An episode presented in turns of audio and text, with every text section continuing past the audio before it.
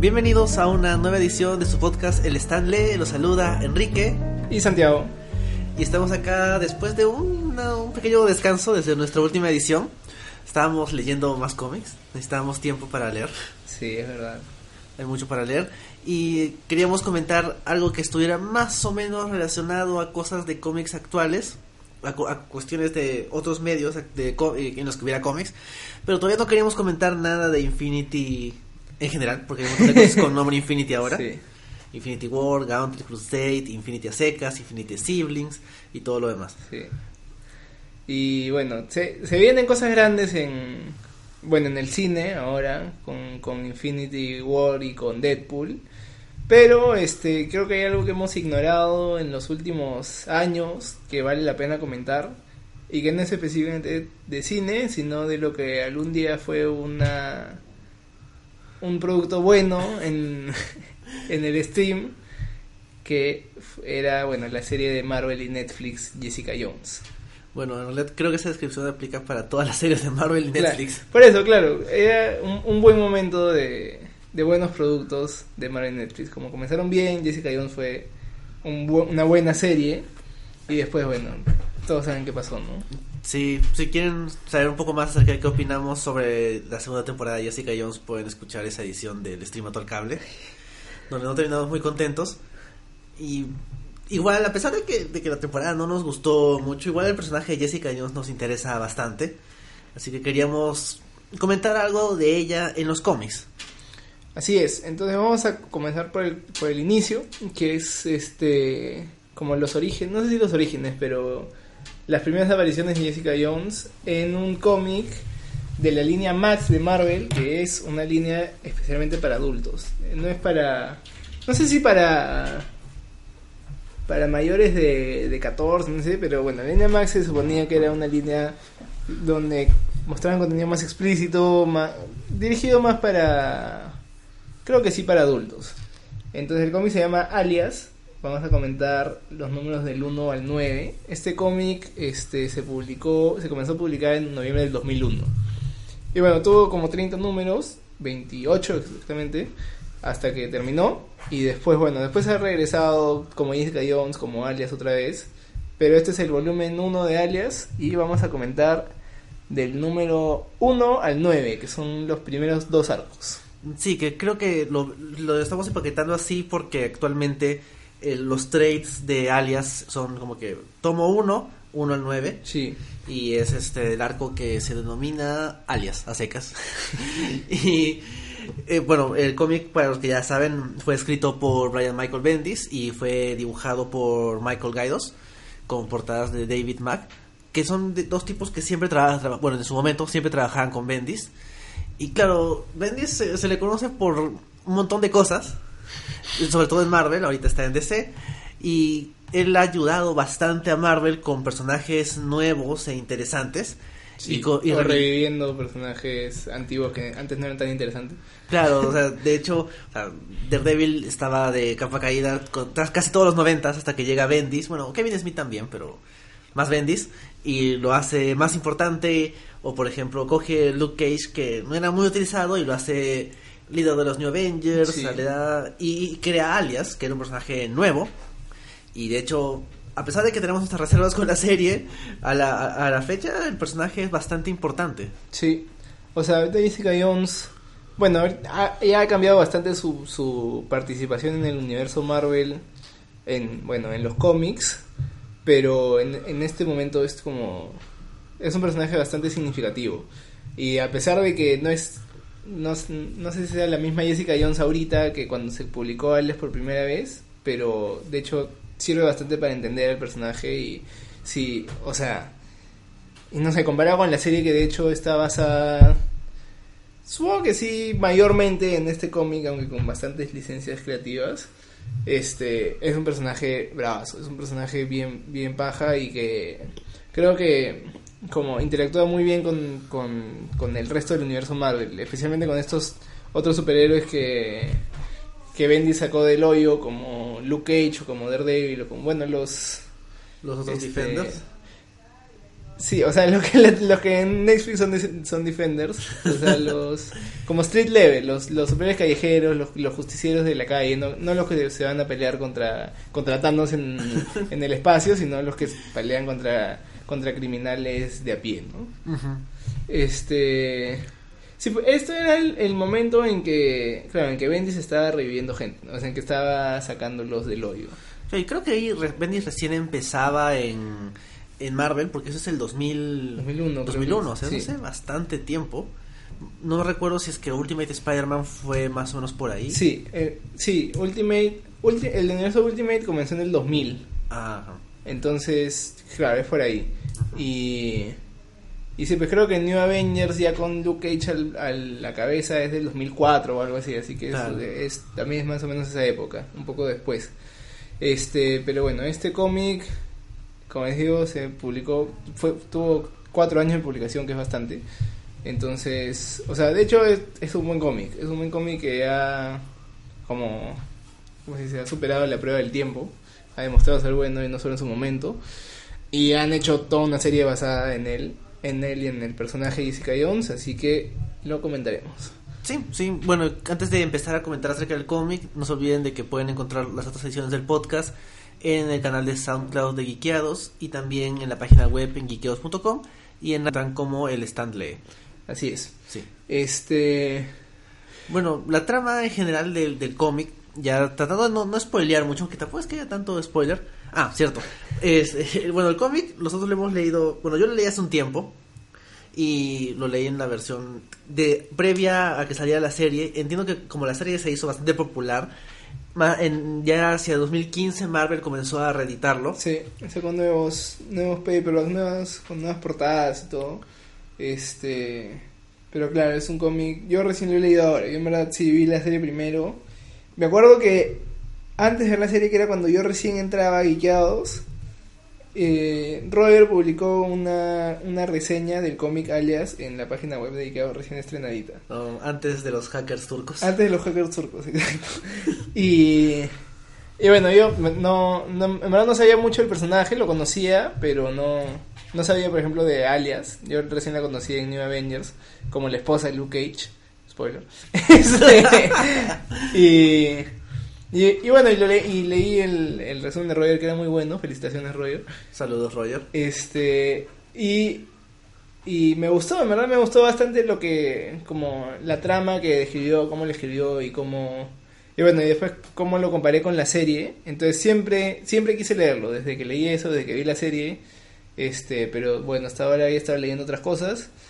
Y, pero ahora ya por fin lo leí. Y sí, pues lo he leído ya cuando después de la serie, cuando ya habían sacado nuevos títulos de Jessica Jones, nuevos títulos de Alias, ya no era tan... O sea, cuando yo comencé a buscarlo, estaban vendiendo más este la serie Jessica Jones, o sea, la serie de cómics Jessica Jones, en vez de Alias. Claro, porque, era la serie del momento que sacaron para que esté como a la par con la serie, ¿no? Siempre hace eso. Sí, Marvel siempre hace eso. Este, pero ya, ahora por fin lo leí y, y claro, voy a estar siempre un poco sugestionado porque ya vi la serie y lo voy a comparar con eso, pero igual voy a tratar de hacerlo más como imparcial. Claro, no, dejar que la opinión de una cosa te, se mezcle con la otra. He ido por segunda vez, mm, me ha cambiado mi opinión un poco acerca del cómic. Tengo que reconocer que la primera vez, esos primeros 10, 9 números no me gustaron tanto Ahora sí me han gustado un poco más. No, no es porque la segunda temporada de la serie no haya, me haya molestado, sino que simplemente tal vez en ese momento no los había, habría apreciado correctamente. Bueno, y hay cómics que la verdad es que la segunda vez que lo lees te gustan más. Hay un, montón de cómics la primera vez ni me gustaron y ahora me encantan, o no me gustaron tanto y ahora me gustan más. Este, y de repente este es uno de esos casos, ¿no? Para ti, para mí no, es la primera vez que lo leo.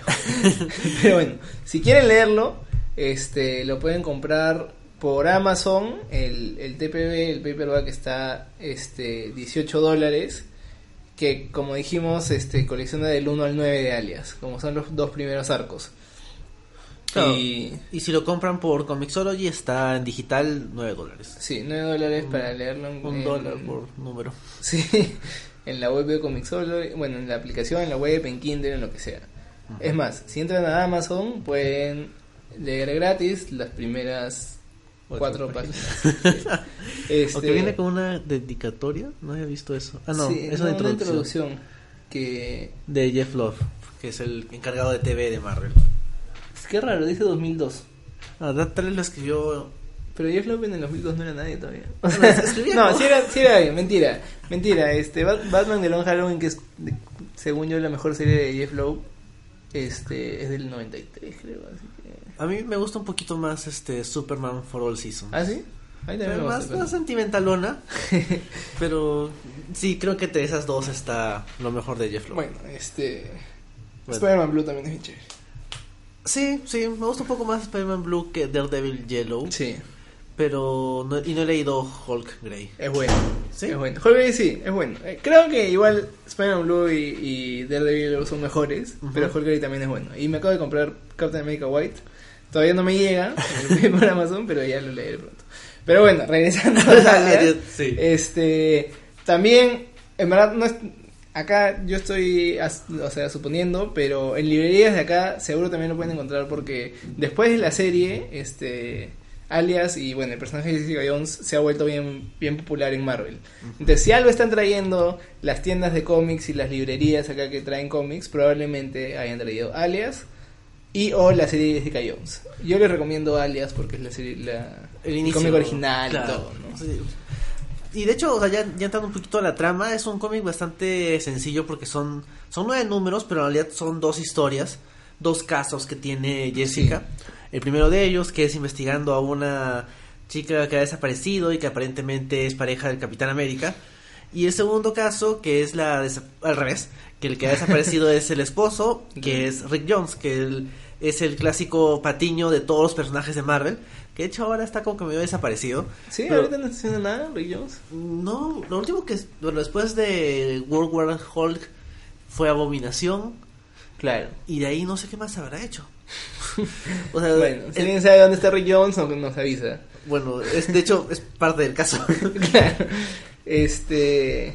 Sí, y de hecho, lo, lo chévere, creo, de esta serie y de muchas veces estos cómics un poco más. O sea, no son independientes porque siguen siendo Marvel, pero más independientes del, del gran universo Marvel, de los Vengadores y de, y de todos estos personajes principales. Es que, o sea, pueden, pueden ir por su propio camino y no tienen que depender tanto de lo que está pasando en el universo Marvel ahorita. Este, de qué bando está el Capitán América o, o qué está haciendo Spider-Man o nada. Este, sino es simplemente una historia que pasa en un, o sea, ni siquiera podría ni siquiera ser parte del universo Marvel. Fuera de la parte de los Avengers, que igual es una parte chévere en, en este en este cómic, eh, o sea, la, la historia se sostiene por sí sola. sí, es Y, verdad. o sea, claro. Hay todo un tema con que con que Jessica Jones, eso no es spoiler, esto es como que la base de todo. general. era parte de, de los Avengers. Este, entonces como que tiene un, un rezago ahí de su, de pasado y todo. Y bueno, y se encuentra con el Capitán América. Pero el Capitán América podría ser cualquier otro personaje. O sea, si, si Bendis no lo hubiera escrito con Marvel, lo podría escribir con. O sea, por su cuenta o con otra editorial, encontrar un personaje parecido y podría ser algo que sea esencialmente igual, ¿no? Sí, tienes razón. O sea, tiene esa característica de que lo puedes sacar de Marvel y sigue funcionando igual, pero lo metes dentro de Marvel y le agrega una cosita adicional que lo hace un poquito más interesante. Tal Sí. vez, o sea, en estos en estos dos arcos hay no hay tanto personaje de Marvel, pero sí, o sea, ves a Capitán América, a Carol Danvers cuando era Miss Marvel, Claro. Bueno, a, a Luke Cage también. a Luke Cage. Cuando no está haciendo nada. No está haciendo nada. sí, sí, pues no sé si esto habrá. pues, de, de hecho, esto ha sido mucho antes de que Bendis comience a trabajar más con, con Sí. Luke Cage. Pero, este. Ya no sé qué iba a decir. Sobre la trama, los personajes de Marvel. Ah, que otra cosa chévere es que. O sea, yo cuando lo leí no sabía exactamente en qué momento de Marvel estaba. Sabía que era pre-Civil War, pero más allá de eso no sabía qué estaba pasando en el resto del universo. Y no importaba, porque, o sea, igual hablan de, de los Vengadores como esta gran fuerza y de como el Capitán América como, es, como esta gran figura. Y eso lo ha sido por todo, o sea, durante toda la historia hasta hace un año que, que los idiotas de Marvel decidieron volver a los nazis.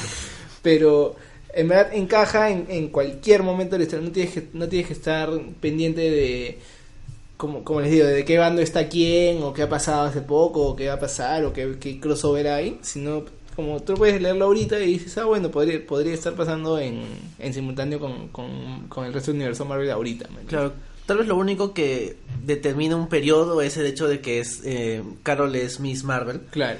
pero nada más, como dices, o sea, esa temporal Sí. de casi cualquier momento de, del universo Marvel. Sí, bueno, y ya después, claro, Jessica Jones y, y Luke Cage han cobrado más protagonismo en los Avengers y todo, así que no tendría mucho sentido esto, pero fuera de eso, en verdad, funciona muy bien en cualquier momento. Eh, Bueno, la, la trama, como decía Enrique, es, bueno, para los que no sepan, eh, Jessica Jones era una ex superheroína eh, estaba con los Avengers, pero como no era, no era muy heroica, o sea, no le nacía mucho esto de ser héroe, y decidió retirarse, eh, que es algo que, que los superhéroes no, no, suelen, no suelen hacer, no, no suelen ser capaces de hacer, como el hombre araña que ha tratado de renunciar mil veces, pero, pero la responsabilidad lo llama. Este, y bueno, y, y las ventas de Marvel también. En cambio, Jessica Jones, que, bueno, de hecho fue un, un personaje como creado para esta serie con este background. eh, o sea, había renunciado a los Avengers simplemente y había decidido este no usar sus poderes para el bien ni nada, sino usarlo para su propia vida, que se entiende, mañana, o sea, yo estoy de acuerdo con que un gran poder conlleva una gran responsabilidad y yo probablemente, si tuviera superpoderes, intentaría hacer algo por los demás. Pero si alguien tiene superpoderes y quiere vivir su vida tranquilo, es o sea, Normal. sí. Lo se entiende, man.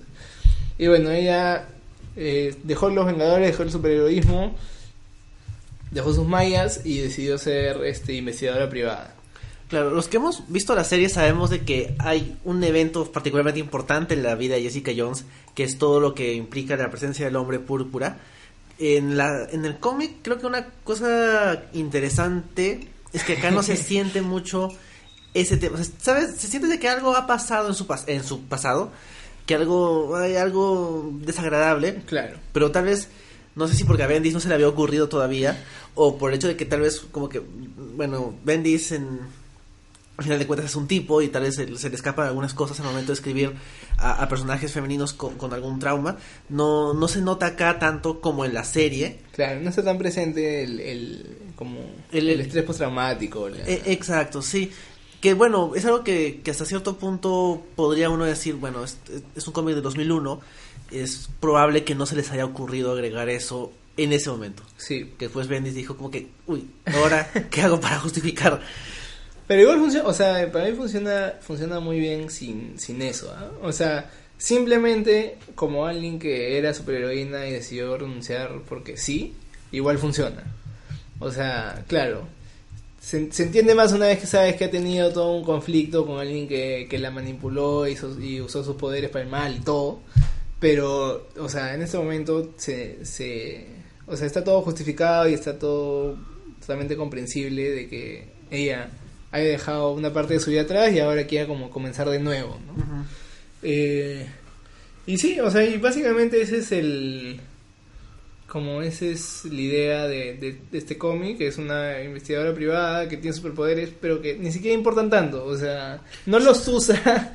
No, los usa mucho. No, no, o sea, casi no los usa, simplemente tiene este tema de que es, o sea, que a veces la gente la reconoce, o a veces la gente la cuestiona por eso, o claro, tiene presente de cuando era superheroína, pero, o sea, no es que use su... ¿Y qué, y qué es igual en la serie? Que es algo que me gusta, o sea, que me gustaba antes de Marvel Netflix, que estos personajes, a pesar de tener superpoderes, eran bien realistas. Y podía, o sea, Daredevil, claro, tiene esto, esta hipersensibilidad que dentro de todo sí es un superpoder porque tiene básicamente un radar en la cabeza. Pero dentro de, o sea, pero igual, como es un personaje un poco realista, ¿no? O sea, simplemente es un pata que, que, que, que me echa bravazo y que quiere hacer algo y, y, y ya, o sea, ya. Ahí le agregas el toque fantástico que es, que es ciego y puede hacer todas estas cosas. Pero, pero igual como es bien, bien como que pegaba bien con los, con los pies en la tierra, Ajá. claro. Y, y Jessica Jones también, en la serie también como sabemos que tiene superpoderes, pero no los usa casi nunca, o sea, solo cuando en, en, la, en la primera temporada creo que lo único que hace es doblar la silla del interrogatorio y, y en un momento salir volando, que en la segunda temporada ni siquiera lo hace. Que a- ahí sí me gustó más porque, una cosa de Jessica Jones que también está presente en este cómic es que no le gusta volar. Sí. Este, y eso lo dijeron en la primera temporada igualito que como que, o sea, técnicamente puede volar, o sea, puede despegar y todo, pero no, no, no, no ha dominado bien la parte de aterrizar, así que no lo hace. Y claro, en- después en otros cómics de, de Marvel sí se le ve volando y todo. Pero bueno, acá es un personaje, es un personaje bien humano. Sí. Entonces no es tanto como que no es tan definida por sus poderes, sino por su personalidad. Sí, y de hecho, tal vez enfocándonos un poquito en el, cómo el cómic presenta a Jessica, es interesante que es- se siente que es el mismo personaje de la serie, pero también se le siente un poco distinta. O sea, igual las- el cómic abre igual que la serie, Sí. Jessica encarando a un cliente saltón y lanzándolo por la ventana, de, por la ventanita de, su, de la puerta de su oficina. Eso es más o menos parecido. Y si la vemos tomar, la vemos este, tener relaciones con Luke Cage, eh, la vemos fumando, pero... No, la vemos eh, incluso siendo un poco renegón y todo, pero eh, creo que es un poco menos como drástica que en la serie. O sea, no es tan Claro. radical de que odia al mundo y odia a la gente de toda su vida y, y- y chupa todo el tiempo para olvidar. Sino es más como, ya, o sea, no es su show, o sea, todo, no- no- simplemente no es su rollo. Entonces trata de no meterse en problemas y, y, y nada más. Pero acá incluso, o sea, creo que la Jessica de la serie nunca hubiera llamado a la policía después de tirar a alguien por su ventana. Esta como que trata de mantenerse a raya con la ley y todo y dice, ah, bueno, voy a llamar para que después no me hagan, no me hagan chongo. Y, y eso es lo que hace, y le hacen chongo igual. Pero, no sé, y otra cosa es que esta, esta Jessica me parece un poco más, más racional, menos impulsiva que la de la serie. Por lo menos en la segunda temporada, que de repente es lo que tengo más presente, que, que toma decisiones a la rápida y que en verdad son bien estúpidas y, y le juegan mal. Esta sí es como que hace cosas un poco más entendibles, o sea, como hay, momentos en que yo digo, ya, acá lo que tienes que hacer es contarle a alguien. Y en la, en la serie nunca le hubiera contado y esta, esta dice que sí, le cuenta a alguien o pide ayuda o algo, ¿no? Este, y esta ta- también se ve un poco más, este, no sé si, si la palabra es sensible, pero hay un momento en que se muere alguien y ella le afecta bastante y, y va a pedir ayuda, y va a pedir ayuda de, de una amiga, después de un, de un amante, y, o sea, y la Jessica de la serie nunca en su vida hubiera pedido ayuda a nadie. Eh, creo que el cómic la muestra un poquito más vulnerable. Por ejemplo, en general, o sea, los dos, los dos casos eh, son interesantes. Me gusta un poco más cómo acaba el segundo caso, porque si el caso no es muy sorprendente, es como que Sí. eh, se perdió Rick Jones. ¿Dónde está Rick Jones? Está bien, este tipo era un impostor. ah, bueno. Pero le- Spoiler. creo, creo, spoiler. creo que el caso quiere te, te dice algo interesante cuando acaba con este flashback de Jessica hablando con este falso Rick Jones Sí. y ella como que le cuenta todo lo que siente, es como que sí, yo leí tu libro y siempre me he sentido tan solo que tengo todos esos poderes y era interesante ver cómo tú estás ahí con los Vengadores y todo esto y el Rick Jones falso como que, ah, sí, sí, Claro, sí, eh, claro, sí, voy al baño. y, y te da pena porque la ves a ella expresando todo lo que siente Sí. y que al final o sea, que le- se lo está diciendo a un tipo que no es nadie y, y al final ella como que se acuerda y como que y dice como que wow o sea, como que le, le- le ha mostrado su alma a, a cualquier a un idiota Sí, este, pero igual creo que claro, a mí también me gusta eso bastante del segundo caso, que es un poco más sentimental al final, o sea, es un poco más para entender a, a Jessica Jones y, cómo qué, es lo que piensa y qué es lo que siente, y no es tanto simplemente a una mujer dañada y que, y como digo, una alcohólica y que, que intenta olvidar sus problemas y nada más, sino que se trata que esta chica está tratando de reconstruir su vida o algo, y y claro, ella también, por ejemplo, se hizo ilusiones en un momento con Luke Cage y dijo, de repente esto podría llevar a algo. algo. En la serie no quería nada con Luke Cage más que sexo casual, man. Este... Pero bueno, creo que podemos dejar de hablar en general y comenzar a hablar con spoilers o no. sí ya spoileamos todo Este, ya. Primero, antes de los spoilers, este, para que sepan un poco a quiénes se van a encontrar si leen este cómic, este, se van a encontrar a Jessica Jones, se van a encontrar a Luke Cage, van a encontrar al Capitán América en un momento, este, a, a Miss Marvel, que es este Carol Danvers, la Miss Marvel, la, ¿quién es la segunda Miss Marvel? La- no, es la, primera, Miss ¿no? Marvel Claro. la cuarta Capitán Marvel Ya, claro. Claro, sí. Y a, y a Rick Jones, entre comillas. Sí, ya, ya, ya- ¿alguien más? Ah, y este, Daredevil. Sí, verdad. Ah, ah, bueno, Matt Murdock. Sí. Y por ahí un par de villanos súper secundarios como, bueno, un villano secundario como Man Mountain Marco, sí. que la verdad es que no, había, no lo recordaba en nada. Que es, es un tipo fuerte y eh, no, ni siquiera es familiar del otro Del Marco de que es el eh, Juggernaut. Sí. Así que bueno, ese, ese villano sale. Claro. Es, que es otro de los villanos desechables de. No tanto desechables, sino como que ro- rotativos de, de Marvel, ¿no? Claro, es cuando ¿quién mandamos que sea desechable? Ya, pues acá tenemos, no sé, Boomerang, este... Este, el, el La so- de- La pandilla esta de los. Ah, los, este, los, Enforcers. Esos. Sí. los Enforcers son divertidos. un tipo usa un lazo. Sí. Bueno, este, ya. La trama, básicamente, del primer arco es que, ¿cómo es? Llega una chica que, que no encuentra a su hermana. Una señora que no encuentra a su hermana. Sí. Entonces le pide a Jessica que la busque, que la busque y que la encuentre. Entonces Jessica va y eh, eso me pareció un poco chistoso porque como le tomó dos minutos encontrarla, ¿no? Como Sí. hizo un poco de, de, de búsqueda en la web, este y salió a la calle y la encontró. Y la encontró, Pero ya ahí está, ahí está, la- ahí está el juguito claro, que le encontró este con el Capitán América, como teniendo un... un encuentro Claro. amoroso. Sí. Lo cual- Este, y de una hecho- llamada nocturna al Capitán América. Y lo más o menos interesante es que en esa época el Capitán América tenía una identidad secreta. Sí, yo no sabía eso. Yo me pensé que la, la identidad de, de Capitán América siempre había sido pública. O sea, para mí- hay personajes que uno nos hemos olvidado que han tenido identidades secretas como Iron, Iron Man. Man, claro. Claro, que Iron Man en algún momento era como que no, Tony Stark soy yo y Claro, Iron Man es mi mi- guardaespaldas. mi guardaespaldas, sí. O sea, y estoy acostumbrado a que solo Spider-Man, Batman y Daredevil tienen identidad secreta. Claro. Y todos los demás son, son lo que son.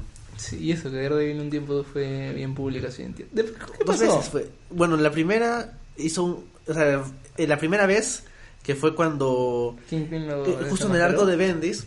Lo, lo llevan, eh, este, Daredevil, dicen, un, un periódico publica que Daredevil es Matt Claro. Murdock, eventualmente lo arrestan, va a prisión, pero cuando está en prisión, eh, creo que Iron Fist se disfraza de Daredevil ¿Verdad? para Sí, que la sí, gente sí. piense, ah, mira, Daredevil existe y Matt Murdock está preso. Y luego la segunda vez que se revela la identidad secreta, usa a los niños púrpuras para que todo el mundo se olvide. Ah, ya. Bueno, Un poco confuso. sí. Pero ya, ya saben cómo es Marvel con eso de, de olvidar las identidades secretas. Sí, no, es una pregunta de Spider-Man. Sí, que tiene, tiene bueno, el Mefistazo y, y hay otros Strange haciendo magia, este, haciendo que todo el mundo se olvide del identidad secreta de, de Peter Parker. Pero bueno, este, claro, acá Steve Rogers parece que tenía una identidad secreta. Este, la gente no sabía que se llamaba Steve Rogers, incluso Jessica Jones no sabía quién era y ella había estado en los Avengers con él, man. Sí. Este, pero como que ve, ve a un, a un pata chapado y rubio entrar a, a la casa y cuando sale ve que se pone el traje del Capitán América Sí. y su máscara, claro, tiene sentido que tenga máscara así. Bueno, claro, ahí sí tiene sentido que tenga Claro, máscara. En, o sea, en el MCU no tiene, nunca, claro, en la primera usa, en, en la primera película usa máscara. Y- ah, en Avengers también, ¿no? O sea, siempre tiene máscara, pero nunca tiene identidad secreta. Claro, no, nunca tiene identidad O secreta. sea, de hecho, las entidades secretas murieron cuando al final de Iron Man 1 Tony Stark dice... Yo soy- o sea, claro, era el primer superhéroe de ese universo y dijo quién era. creo, creo que el único personaje con identidad secreta es a Spider-Man. Sí, y eso, es- o sea, eso es chévere, por ejemplo, en, en, en la película de Civil War, que él dice, como que no, yo sí tengo que, que cuidar mi identidad secreta, man. Para mí es tan sencillo como, como ir y, y decir quién soy, como Claro. que tengo una familia acá que, Sí. que cuidar. Pero sí, de ahí todos son, son públicos, y bueno, también porque... Supongo que es un tema de que no le gustan las máscaras al, al, al cine. No puedes ocultar la cara de tus bonitos actores. Claro. Tienes crisis bonitos que presumir, así que no les puedes Sí. poner máscara. Sí, y eso que Tom Holland es bien guapo, guapo, pero bueno. Igual, claro, un montón, un montón de tiempo en las películas, la gente, aunque tenga máscara, como Iron Man, sale más sin máscara que con máscara. O Iron Man cuando está con máscara, mete en la cámara la máscara para ver sus, Es cierto. reacciones. Sí, es una buena, una buena táctica. Sí. Este, pero claro, acá el Capitán América se pone su máscara para que la gente no vea quién es, pero Jessica Jones acaba de verlo entrar como en su identidad civil, ¿no? Claro, y todo esto o sea, en principio es más o menos una clásica historia de esto es una trampa. Claro. O sea, la, la idea es lograr que Jessica capte ese momento para poder utilizar esta información en contra ni siquiera del Capitán América, sino del presidente de Estados Sí, Unidos. de- del, claro, del candidato a presidente del Claro, presidente. que crea presidente y que buscaba reelegirse. Sí. Este, de hecho, a- bueno, a mí me parece un poco como, no sé si existe esta palabra, sobrecomplicada, o sea, Sí.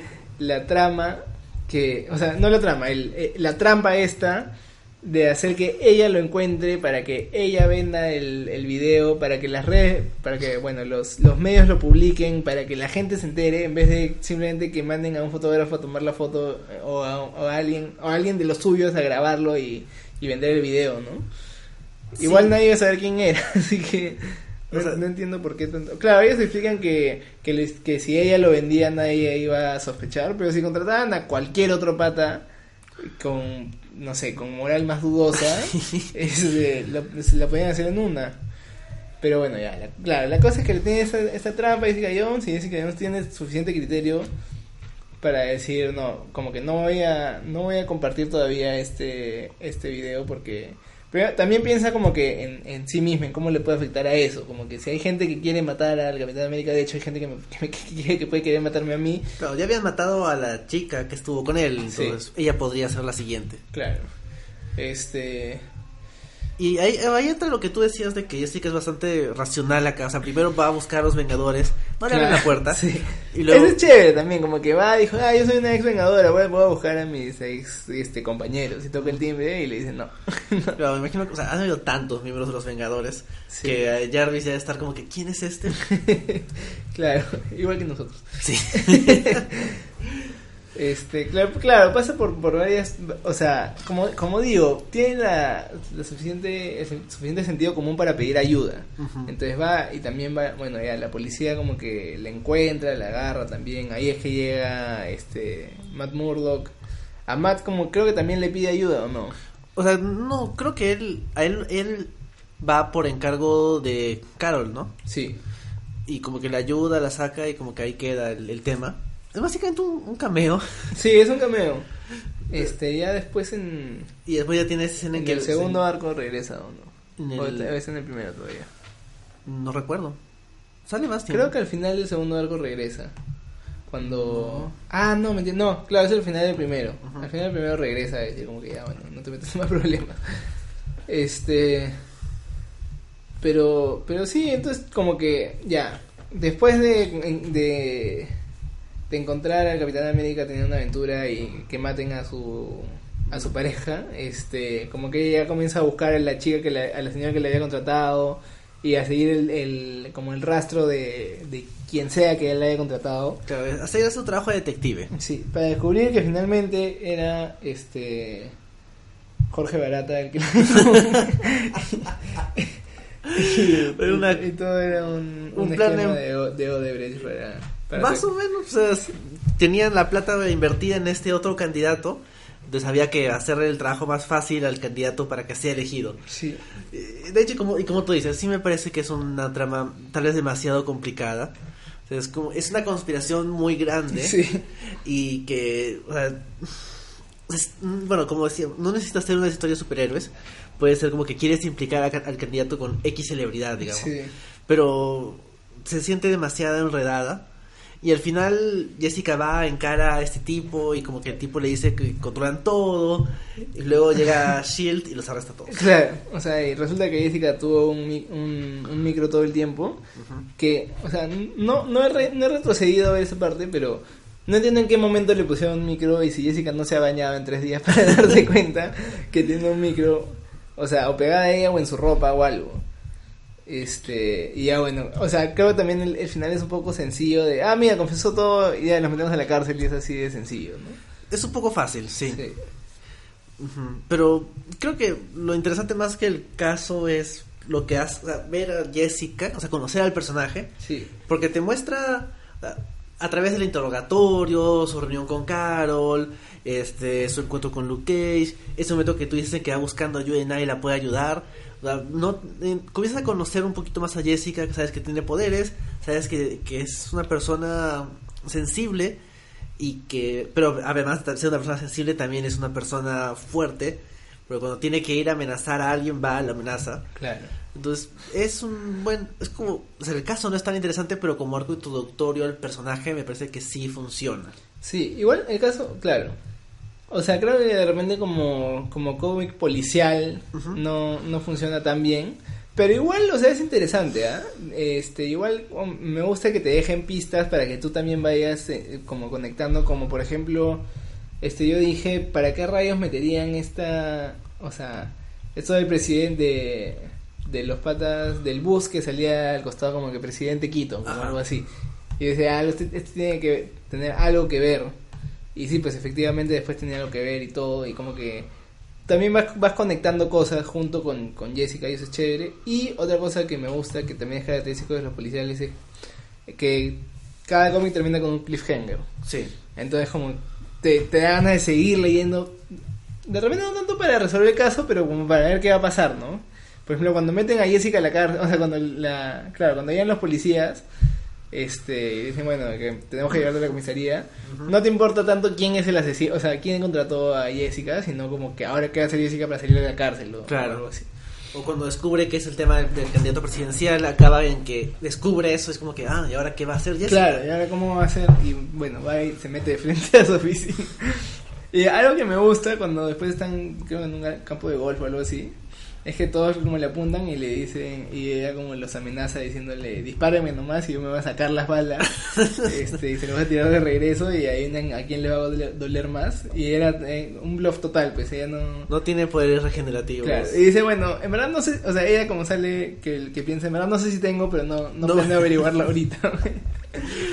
Es verdad, no, he olvidado sea, no sabes. Sí. Es interesante. Claro, es, claro, es algo como que si tú tienes superpoderes, como ya, ves qué cosas puedes hacer y qué cosas no, pero no vas a ponerte a averiguar si eres, o sea, si eres inmune a las balas, no te vas a meter a una, a una balacera. a ver, ¿Cómo bueno, descubres que eres este inmortal o que tienes factor regenerativo? Si en Claro. la vida diaria no estás como que cortándote un brazo. Por ejemplo, hay una cosa que me gusta, totalmente fuera del tema, de... Asu, nunca pensé que diría esta oración. Hay una cosa que me gusta de las películas de DC de ahora, que es que, este, y no sé si la gente, no sé si ni siquiera si lo han hecho a propósito, pero me parece algo chévere, que es que Wonder Woman no sabe que es inmune a las balas. Ah, Porque ella ve, en, en, en la película de Wonder Woman, ve cómo le, le cae una bala a una amazona y se, y, y se muere, manches. Y después ella todo el tiempo está protegiéndose con sus, con sus brazaletes y todo, y le tiene miedo a las balas, y, o sea, y no sabe que ella es inmune. Porque, no sé si porque no... Bueno, sí sabe que es hija de Ares o no. que es hija de Zeus. Que es hija de Zeus, pero No. ¿No? ¿No? No, sí, porque Ares le dice como hermana o algo así. Ah, claro, pero Ares le dice después, ahí Sí. se entera ella. Claro. Pero, Pero, igual después en... Cuando eh, hablamos del cómic. Sí, pero igual en Batman vs Superman y en Justice League, ella igual no, o sea, no se para de frente como Superman a recibir las balas, siempre trata de esquivarlas o, o protegerse con sus brazaletes. Yo creo que ella todavía no descubre que, que Pero- es inmune a las balas. ¿En Justice League alguien les dispara? O sea, le Ah, los disparan, al- terroristas. sí, los terroristas le disparan a la gente y ella va corriendo como que Ah, bloqueando. va bloqueando. Tienes razón, sí, Sí. me había olvidado eso. Sí, entonces yo, o sea, yo creo que va a haber un momento en que le disparen a Wonder Woman y ella piense que se va a morir y no le pase nada y, y como que, pero bueno. Ya, regresando. este, claro, el, el final en verdad a mí me gusta bastante ese como que recontra, ese momento recontra rudo de simplemente ir de frente caminando y, am- y amenazar a los le- claro, le tira el cuerpo de. Me había olvidado de esto, como que le tira el cuerpo del guardia. De, de? ¿Este es De- Mount Manta- Marco? Sí. Claro, le tira el cuerpo del, del pata que habían contratado para matarla.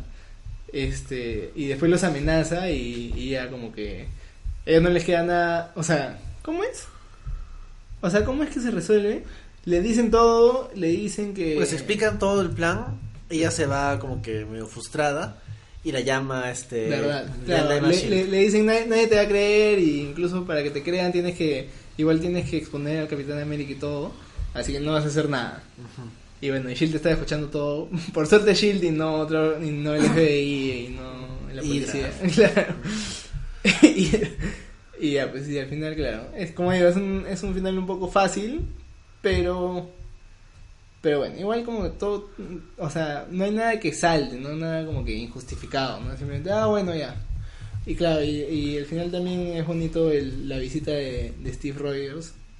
a- o sea, agradecerle y decirle que, que, él, que él sí cree en ella, que sí cree que, que tiene este, como este algo heroico, ¿no?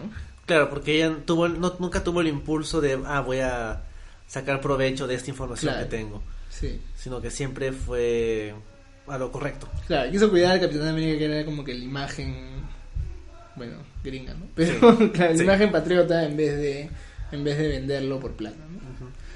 Bueno, lo que no habíamos mencionado de este arco es el que vemos que o sea, tiene su relación amigable más, más cercana era con Carol Danvers, ¿Verdad? Sí. pero que a la, a la fecha se han peleado por un motivo medio indeterminado. Sí, creo que no, no... ¿Qué fue? ¿Qué fue? No recuerdo qué, qué dice. Sí dicen algo, Sí. dicen algo de que alguna vez ella le pidió ayuda y no le, no le respondió o algo así. O sea, Creo que después cuando pasa lo que le pasa, este, eh, cuando ya revelan lo que pasó con el hombre púrpura y todo eso, ahí está la explicación. Pero bueno, para, para los que hemos visto la serie, sabemos de que la relación principal de Jessica es con Trish Walker, que es en el caso de los cómics Hellcat. Pero en, en estos cómics también. No, acá no sale. Ah, ya, claro. De hecho, creo que recién se conocen en el cómic de Hellcat de hace un par de años. Claro. o sea, su, su amiga era Carol, pero como la serie no podía usar a Carol, le pusieron a, a- a Patsy. ¿No podía? Claro, porque Carol iba a salir en los, Ah, en las películas. O sea, sí tenían los derechos, pero ya está reservada para todo. Claro, es como que no. tu amiga tiene que ser un nivel un poquito más abajo. Claro. E Igual, o sea, y- bueno, y otra cosa diferente es que acá Jessica no es una huérfana, Sí, No. es verdad. este, tiene a su mamá, man, y, y la relación con su mamá también es chévere, como que la llama a pedirle ayuda y su mamá comienza a criticarla de... Ni siquiera me acuerdo de qué, pero, o sea, yo Como- leí eso y dije, ah, su madre, esta es mi mamá. Eso, eso iba a decir. Es una relación bastante creíble. Sí, Y es interesante que. O sea, que, que tenga amado. O sea, Sí. su backstory no es tan tra- trágico como en la serie. Y también, eh, como que como contrapeso, su relación con Carol es como que de amigas, que Sí. salen a conversar y hablar de tipos y se ven de vez en cuando, en contraste con su relación con Patsy en la serie, que, que son hermanas, Claro. básicamente. Acá- Entonces- Acá creo que también tiene una hermana, porque cuando, cuando está con el, con el VHS, ¿verdad? Que es del 2001. Sí. Con el VHS del Capitán América, dijo, yo no me puedo arriesgar porque tengo a mi mamá, tengo a mi hermana. Ah, cierto. ¿Quién será su hermana? No, no me acuerdo, pero bueno, la cosa es que tiene familia, ¿no? Es, Tiene una familia Que- bastante grande, porque después cuando está investigando el caso de Rick Jones es como que... Claro. o sea, la tía tal o la Sí. abuelita o... este, bueno, también que como dicen Jones es un, es un apellido bien común, entonces po- podría estar relacionada a un montón de gente. Como cuando yo recién lo leí y, y dijo, sí, pues Rick Jones, tu primo, y dije, anda, Jessica Jones es prima de Rick Jones. y bueno, resulta que no, pero, pero bueno, por ahí iba, ¿no? Sí. Este. Pero no sé, a mí me gusta esto un poco más porque. De repente, porque ya no es tan la típica historia de superhéroe de que mataron a sus padres en una tragedia Ajá. y por eso se vuelve superhéroe, que es poco de justicia y un poco de venganza, ¿no?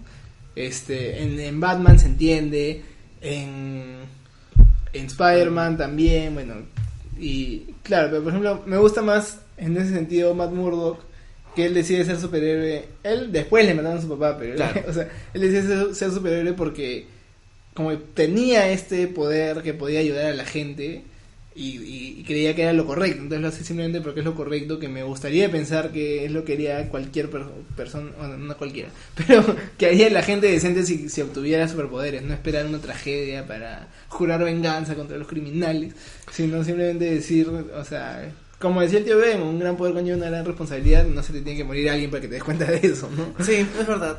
Es, es cierto. El, el caso de la serie creo que por aumentar el drama tienen que matar a los papás. Claro. Aunque bueno, después no. Ya, eso es bueno. Sí.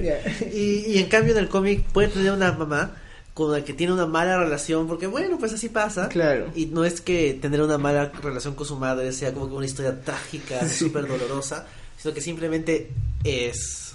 Y bueno, Ya, pues... es así, pues sí tiene consecuencias y ya, pero, pero no son consecuencias tan dramáticas como, como ponerse una máscara y salir a combatir el crimen Claro. todas las noches por miedo a que se muera alguien más. Sí, es verdad. O Bueno. sea, eso- a, a mí eso sí me parece que le da un poco más de profundidad al personaje. Por ejemplo, a este que se supone que no es nada heroico, pero en un momento dijo, bueno, yo tengo superpoderes, voy a, o sea, voy a ser una superheroína. No le funcionó y ya, bueno, Claro, decidió que- no hacerlo más. Que pero- creo que eso está más adelante en los arcos del, el, ya sea el final, los últimos números del 22 en adelante, son los orígenes de Jessica y el regreso del hombre púrpura. Yeah. Entonces ahí ya como que se cierra esa, esa, esa explicación de por qué es que quiere ser superheroína. Claro. Y bueno, el segundo caso que ya hemos mencionado trata acerca de Rick Jones. Rick Jones fue patiño de Hulk, del Capitán América, fue estuvo vinculado con el Capitán Marvel y como lo menciona a cada rato en el cómic, ayudó a detener la guerra Kree-Skrull. Yo no sabía, eso pasó en verdad, él lo dice porque sí. Creo que sí, sí pasó. Creo que sí pasó, sí, o sea, en, un- en alguna época Rick Jones era súper importante y al día de hoy no, o sea, ya nadie se acuerda de él. O sea, igual Rick Jones, o sea, yo lo conozco porque es el, el, el patita de, de Bruce Banner. ¿no? Ajá, el origen O sea, de Hulk. claro, eh, claro, todo, sí, todo es porque es el origen de Hulk, porque es un, un idiota que se metió al, al campo donde estaban probando la bomba gamma Sí. y Bruce Banner fue y lo rescató. Y de ahí como que se quedó pegado a él porque se sentía que como que le debía algo, como que "Ah, nos ha salvado, estamos agradecidos. y pero después como rotó superhéroe, ¿no?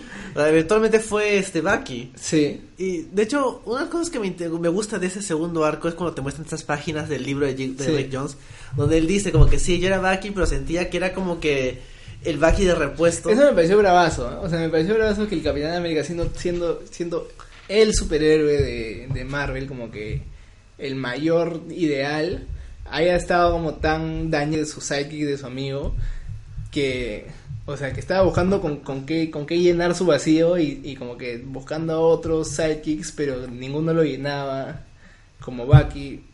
Qué feo suena eso.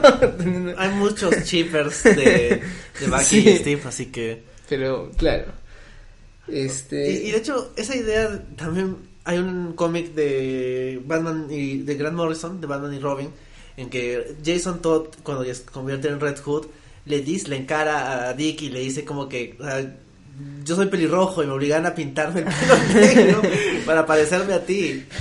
Y eso es un poco perturbador también Sí. por parte de Batman, porque Eh, que- eso es pero- infantil. Claro, pero, sí, pero, pero eso, eso también era chévere la relación como de Batman con Jason Todd, que él desde el comienzo Jason Todd fue, o sea, fue un error porque era simplemente para, res- para, para Rellenar llenar el vacío, vacío. que había dejado Dick, ¿no? O sea, ya bueno, ya te fuiste, debo conseguir otro, pues, y se agarró cualquier criminal de la calle y dijo, tú vas a ser Robin. Tú me estás robando las llantas, ya pues... sí. Claro. Este, y, y claro, Rick Jones como es dentro de los humanos más famosos de, de Marvel, o sea, como no tiene, no tiene poderes, no es superhéroe, nada, pero, pero está siempre presente por ahí. Entonces, cualquiera que haya leído Marvel, o sea, no, no algo, pero sí que se haya leído una buena cantidad de Marvel, se va a haber topado con Rick Jones. Y cuando te dicen que este pata está involucrado por algo, dice, ah, mira, o sea, Rick Jones. y después como que nos enteramos, Jessica hace su, su investigación y dice, bueno, pero hay como 5.000 Rick Jones eh, acá. Y esos son los que se llaman Rick Jones, o sea, ni siquiera los que se llaman Richard Jones. pero, entonces, como podría no ser el Rick Jones, pero después como que vemos que tiene este... que, o sea, físicamente es Rick Jones. El, claro, el caso es de una chica que dice que es la esposa de Rick Jones. Claro. Va a buscar ayuda de Jessica pensando que es su prima. Sí. Y le dice, se ha perdido, hace tres semanas que no lo veo. Y Jessica comienza a investigar y pregunta, con su- le pregunta a su mamá. claro. Y compra el libro de Rick Jones. Me gusta el detalle de que dice- el, el tipo le dice como que cuestan un dólar. Sí, como está, ya, está en remate. Claro, que en cierto modo también dice mucho acerca del peso. de Rick Claro. Jones. Claro, y también de todo el floro que, que Rick Jones siempre metido de que yo soy el sidekick. Y ahora Claro. este pata se está aprovechando para, para, para meter el mismo floro. Que lo que también me parece chistoso es que este caso también como que lo encuentra en, en dos segundos este Rick Jones. Como que le pregunta a tres personas y dice, ah, no, sí, mira, ahí está. como que le señalan y dice señor de ahí. Claro, en el bar de ahí lo puedes encontrar. Sí, como que parece que la gente que la contrata no, no, no se había esforzado mucho por, por, por buscar a sus seres queridos antes de, de pagarle a Jessica. Sí, o sea, creo que, o sea, en general en los dos lados los casos no son muy interesantes per se, pero lo que le pasa a Jessica en el camino es lo llamativo. Claro. O sea, por ejemplo, como ya en una parte un poco más casual tiene este encuentro otra vez con Carol, en que hablan de hombres, Sí. como suele pasar. Que y- le, le recomienda que salga con Ant-Man. Sí, o sea, es, es, es gracioso porque ella dice como que Ant-Man, o sea, Ant-Man, y, y justo antes de eso están hablando de Luke Cage, y, y luego le dicen como que Ant-Man y ella como que dice, no es este, no está casado. No está casado con, con la mujer avispa. Claro, Y él dice, no, no, es que ese es el otro Ant-Man. Y dice como que hay más de un Claro, Ant-Man. ni siquiera es el Ant-Man verdadero. Sí, y de hecho es, o sea, es- es gracioso porque sí, pues es Ant-Man. O sea, Claro. Y Y- cuando conoces a, o sea, cuando para colmo sabes quién es Scott Lang, que es un, o sea, es un pata medio ridículo, ¿no? o sea, es un tipo divorciado. ni- ni- bueno, no, ah, en, ese, en ese punto, este, Carol no le da toda la información porque Claro. le he dicho que es divorciado y que tiene Sí, una, una hija. hija, sí. En la película tiene hija o sí. Sí, claro. ¿Ah, sí? Sí, sí, es parte de la trama que va a visitar a su hija. Ah, verdad, y que, y que Yellow Jacket se mete a su cuerpo. Claro, sí. Sí. Esa película no está mala. Es divertido. Sí.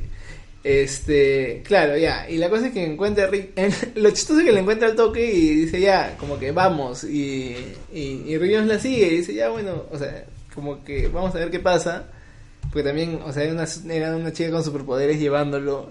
Y otra vez pasa lo mismo que con los Vengadores que va al edificio Baxter y dice, Richards debe tener la solución para esto. Y le, le, le responde una secretaria como que... ¿Robot? Sí, robot automática, con respuestas automáticas diciéndole que no va a poder... No, No le va a atender. Claro, que Reed Richards está muy ocupado atendiendo eh, asuntos extraterrestres.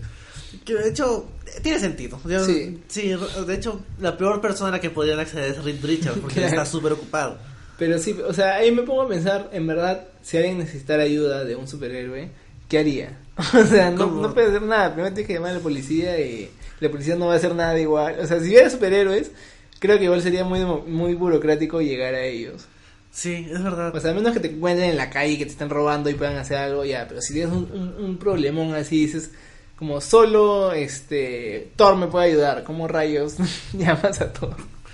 ¿Haces algún ritual vikingo? También acá creo que en, en un momento alguien dice, sí, una, una vez me encontré con Thor en el parque. donde- ah, el, creo que el, chiquito, uno de los, de los chicos Ah. que, que era mutante y que podía, este... No, ¿quién lo dice? ¿No es, el, ¿No es Malcolm? Que uno de sus amigos Claro. había visto a todo. Sí, sí. Que no le parecía. Que le- claro, que dijo, este, que es lo más gay que haya visto. Que una vez que vi a Thor en Mayas, este, fue lo más gay que haya visto. Así que Sí. a mí me gusta tu estilo así bien, ruda bien casual. Sí. Y bueno, claro, este es el arco que introduce a Malcolm, que es otro personaje de la serie. Claro. Que es acá sí es radicalmente diferente.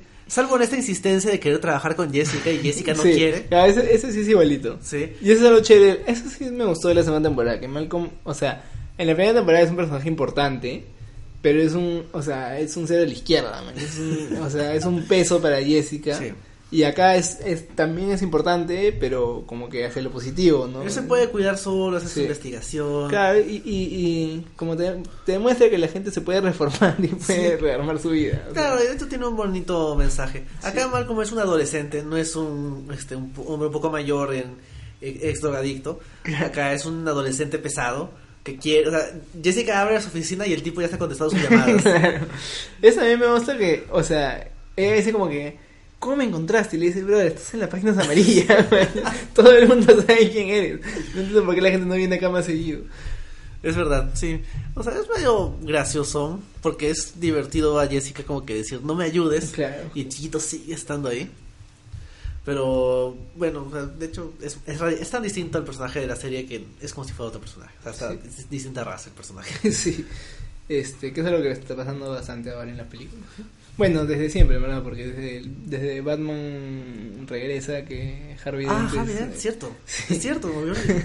Sí. Este, pero bueno, claro, acá, o sea, a mí me gusta este, este arco porque el caso es bien metafórico, o sea, Sí. claro, lo ves más al final, ¿no? Pero simplemente es un pata que se está haciendo pasar por otro pata y, y como su esposa, como ni siquiera lo cuestiona, simplemente quiere creérselo para... Claro, vive en negación. Claro, bien como que ignora todos los, todos los, todas las señales que dicen este pata no es quien dice que es, simplemente porque quiere estar con alguien famoso. Y ni siquiera es, o sea, si- el pata ni siquiera está diciendo soy Tony Stark, man. está diciendo soy Rick Jones, que igual es un segundón, Sí. pero es alguien.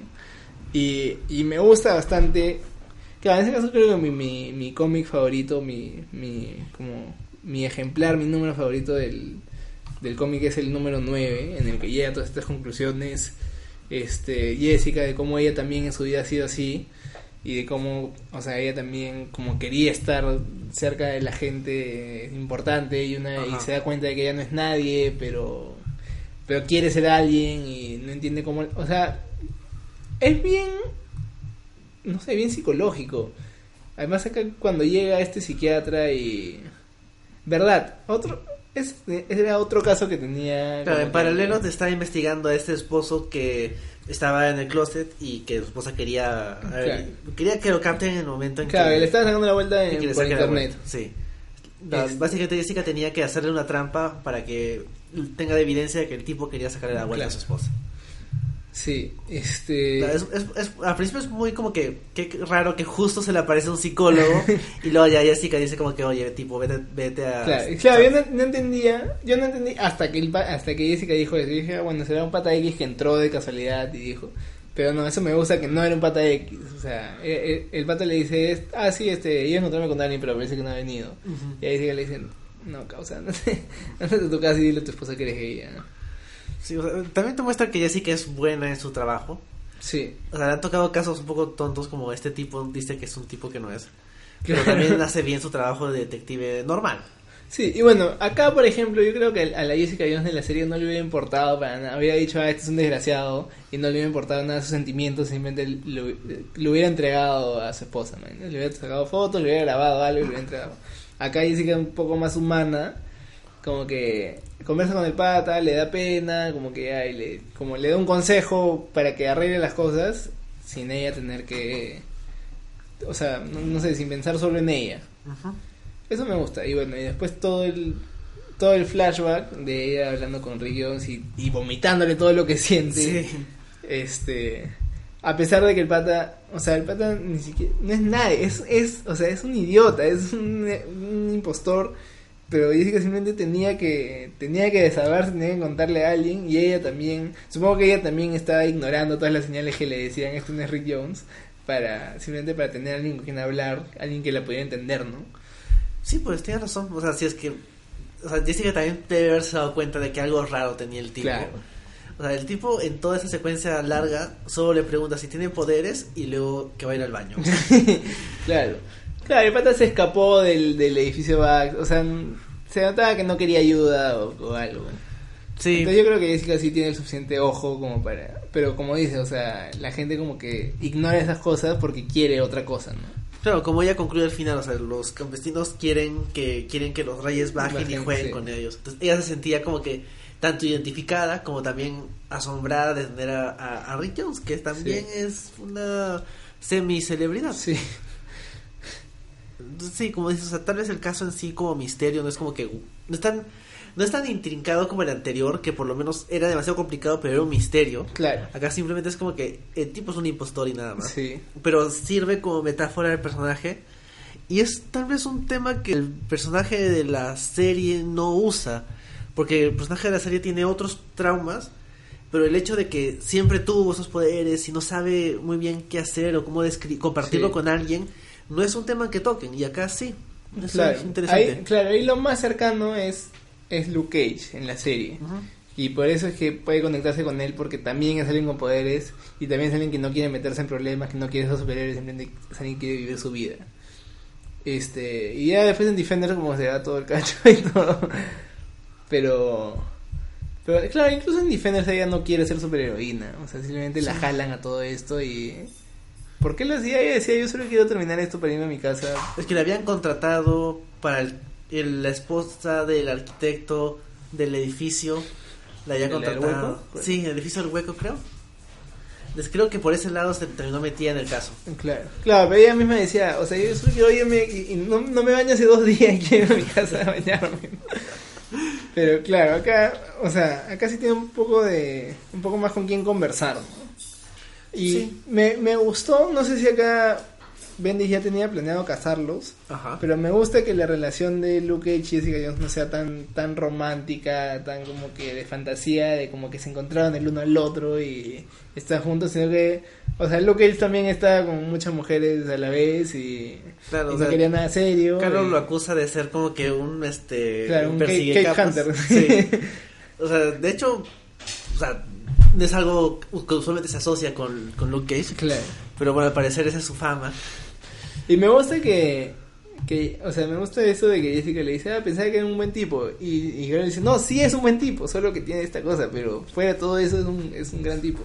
Y sí, pues, o sea, ya que, que al pata le guste como tener relaciones con, con gente con superpoderes no lo hace una mala persona, ¿no? No, pues si todos están de acuerdo. Sí. Si es consensuado, está bien. Sí, de hecho, el cómic tiene varias cositas chiquitas que te va soltando del universo que, que te lo complementa más. Sí. Por ejemplo, toda este, esta conversación que tiene con, con Carol es interesante porque te suelta esto de Luke Cage. Y por ejemplo, todo lo que cuenta Rick Jones en su libro también es interesante porque, o sea, eso sí lo escribió el Rick Jones de verdad. Desde verdad, Sí, Rick Jones lo piensa. Claro. Y, y todo esto de la insistencia en la guerra Kree Scroll es como que un guiño para los super fans de los Avengers super clásicos. Claro. Y, y- y todo eso me parece que encaja bien. Así que, y me parece que hace que el segundo caso sea un poco mejor que el primero. Y eso, fue como que. Pero por lo menos te da, te da nueve números bastante balanceados. O sea, es una Sí. buena introducción al personaje. Sí, sí. Claro, no, o sea, lo que me gusta- claro, no te meten de cabeza, sí, sino como que te van metiendo poco a poco, primero al personaje y después poco a poco te van conectando con el universo Marvel, ¿no? Y por eso digo como que podría funcionar este fuera del universo Marvel, pero es un plus que esté dentro porque todas esas cositas aportan. Entonces, eso es lo eso es lo bueno de tener personajes ya establecidos, que ya que ya la gente conozca y no tienes que comenzar a escribir todos los personajes para meterlos en tu trama si no ya quieres un quieres o sea quieres un pata que que sea como que el ideal del, del bien pones a Capitán América o sea como digo en DC podía funcionar con- por ejemplo con Superman Claro. entonces no necesariamente es una historia totalmente dependiente de Marvel pero que sea de Marvel le suma Claro. que es algo que muchas veces creo que funciona al revés por ejemplo este hay una serie Eternals Ajá. La de Neil Gaiman. de Neil Gaiman con John Romita Jr. que no- yo no entiendo cómo rayos aceptó trabajar con ese insecto porque Neil Gaiman es un maestro, es un genio y bueno, el arte de John Romita Jr. simplemente es, es bajo. es como, bueno, también ahora John Romita Jr. está escribiendo con, Con Snyder. Scott Snyder, que también es, Es bueno. es bueno. Sí. Pero ya, este, la cosa es que en, en ese arco, o sea, en, ese, en esa historia de Eternals, podría funcionar perfectamente como una novela gráfica fuera del universo Marvel. Ajá. Pero como es de Marvel, este, tenían que meter al, al- a Iron Man por ahí, por alguna parte, y ni siquiera, o sea, ni siquiera tiene, tiene peso en la trama, no, no hace nada que afecte, simplemente está ahí para que la gente se acuerde, ah, verdad que, verdad que estoy leyendo un cómic de Marvel, y, y nada más, pero están en plena Civil War, porque lo, eh, como lo publicaron en simultáneo con Civil War, están en plena Civil War y no ves nada de Civil War. Y no ves nada de, ni de los personajes como que sufriendo nada, simplemente este Iron Man dice sí, pues porque esta cosa de las actas de De de, la- de- la- de la la- registración sí. y dice, ah ya bueno y se va man. entonces eso por ejemplo creo que funcionaría mejor como una novela gráfica independiente en vez de tener que meterle Marvel por donde sea esta funciona bien porque le meten Marvel como en la medida exacta y, y le suma, no le no le resta, no, no dices, pucha, qué raro que qué raro que esté el Capitán América acá, sino dices, ah, mira, el Capitán América está acá. Sí, tienes razón. O sea, de hecho, pensando en algo similar, ¿tú has leído Marvel 1602? Dos, sí. Por ejemplo, ahí le mete suficiente Marvel a un mundo antiguo que funciona bien, pero luego cuando Pero le al, agrega al final se vuelve más este de dimensiones alternas, Sí. todo eso, y ahí se le va de las manos. Sí, yo creo que hasta el- creo que son ocho números. Creo que hasta el número 7 funciona excelente. Cuando te enteras, spoiler, cuando te enteras de que el Rojas es, es, este, Es Steve Rogers del futuro. claro, del futuro que regresa. Y, y que están, y todos lo, con los Watchers y todo, ya creo que es, o sea, esa historia ha funcionado mucho mejor si simplemente hubiera sido un, un universo alterno 1602, o sea, un universo alterno que no tenga ninguna conexión con, con el resto de, del universo Marvel, ¿no? Sí, es verdad. Incluso después de eso, siguieron escribiendo, ya no... Ese también es Neil Gaiman, ¿no? El 1602 Nuevo Mundo. No, el 1102. El, sí, este es Neil Gaiman. Claro, sí. eh, también, o sea, ya después siguieron escribiendo, creo que ya no con Neil Gaiman, pero diferentes títulos de 1602. Y como igual es chévere porque siguen en ese universo, nomás cerrados en ese universo. Entonces el número 8 podrían como que Cortar. ignorarlo. Y el universo 1102 como que se queda como su universo propio, ¿no? Sí, bueno, hubo un- una miniserie de Spider-Man 1602. Claro, sí. Pero ya no va a haber más porque se lo comieron ese Eh, Spider-Man. Sí, Spider-Man, sí. Que era chévere, como que el Spider-Man de, de- eh, que aparece en Spider-Verse de 1602 tenía toda esa historia de 1602, que, que, que decías, ah, mira, un universo alterno. Pero después, en 1602, en verdad, como que era un universo dentro del universo. Era como el. Un micro Claro, universo. los, los, los universos de bolsillos de DC, pero Ajá. en Marvel. Sí, que no era necesario, o sea, podía ser como que así 616, 1602. o Sí, que sí. Que Yo creo que hubiera sido mejor. Sí. Pero, Pero, bueno, nos hemos claro, un poco de- Pero en este caso creo que sí funciona y sí funciona bien. Sí, es verdad. Así que, bravo, Bendis, saludos. Este, bueno, algo que sí tengo que mencionar antes de, de terminarlo es que en verdad el arte de Gaidos no me gusta. Justo iba a preguntarte, ya que hemos felicitado a Bendis, ¿qué, qué te parecía el otro colaborador del cómic que es Michael Gaidos? Pucha, en verdad, a mí no sé, no me gusta esto tan, no sé cuál es la palabra, tan, tan, tan rudo, tan, ¿Sucio? sí, es un poco, o sea que por un lado es más realista, pues no es tan caricaturesco, Ajá. pero por otro lado me parece un poco como que, no sé, un poco duro. Es que, bueno, justo, a ver, creo que Bendis tiene como que su, en esa época tenía como que su gente, y por ejemplo el otro cómic que hacía, que era este Daredevil, lo hacía con Alex Malib, que también dibuja en ese estilo, así medio crudo, medio feo, pero creo que Malib es un poquito mejor que que este que Gaidos, o sea, en general el arte de Gaidos no me gusta, no solo en este cómic, sino en general. O sea, es, me parece que es apropiado porque el cómic tiene esa onda medio oscura. Sí, yo también creo, o sea, dentro, a mí no me gusta, pero creo que va con el, o sea, va con el cómic. Hay Sí. otros cómics que, que tienen un arte así, por ejemplo, a mí no me encanta, como comenté en, este, en Wonder Woman de New 52, Ajá. Eh, que creo que es Cliff Chan el que lo dibuja, o es el que lo escribe. No, el que lo escribía no era este. Ah. Azarelo. Ya, entonces claro, Cliff Chan es el, es el dibujante. Y no me, no me encanta su arte, en verdad, sí, me, me parece un poco bajo. Y creo que en Wonder Woman sí ameritaba poner un poco más limpio, un poco más, no sé, un poco más bonito. Este y, y, claro, ahí no va. En este caso, que la historia, la historia y el personaje son medio oscuros así, creo que sí sí encaja un poco mejor. Sí, de hecho, ahora que veo, este Michael Gaidos también escribe, dibuja el cómic de Jessica Jones, el cómic el, de, actual. el de ahora, claro. Sí, y ese cómic me parece que tiene mejor arte.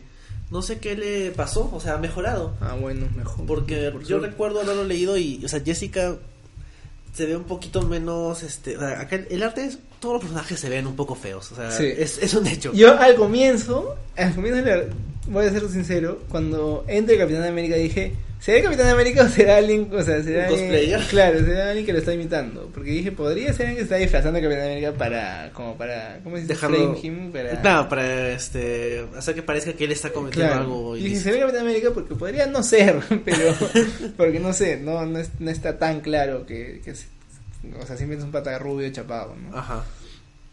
¿Ese es el arte del, de reciente? De... Creo que es, no, ese es el, el anterior. Ah, ya.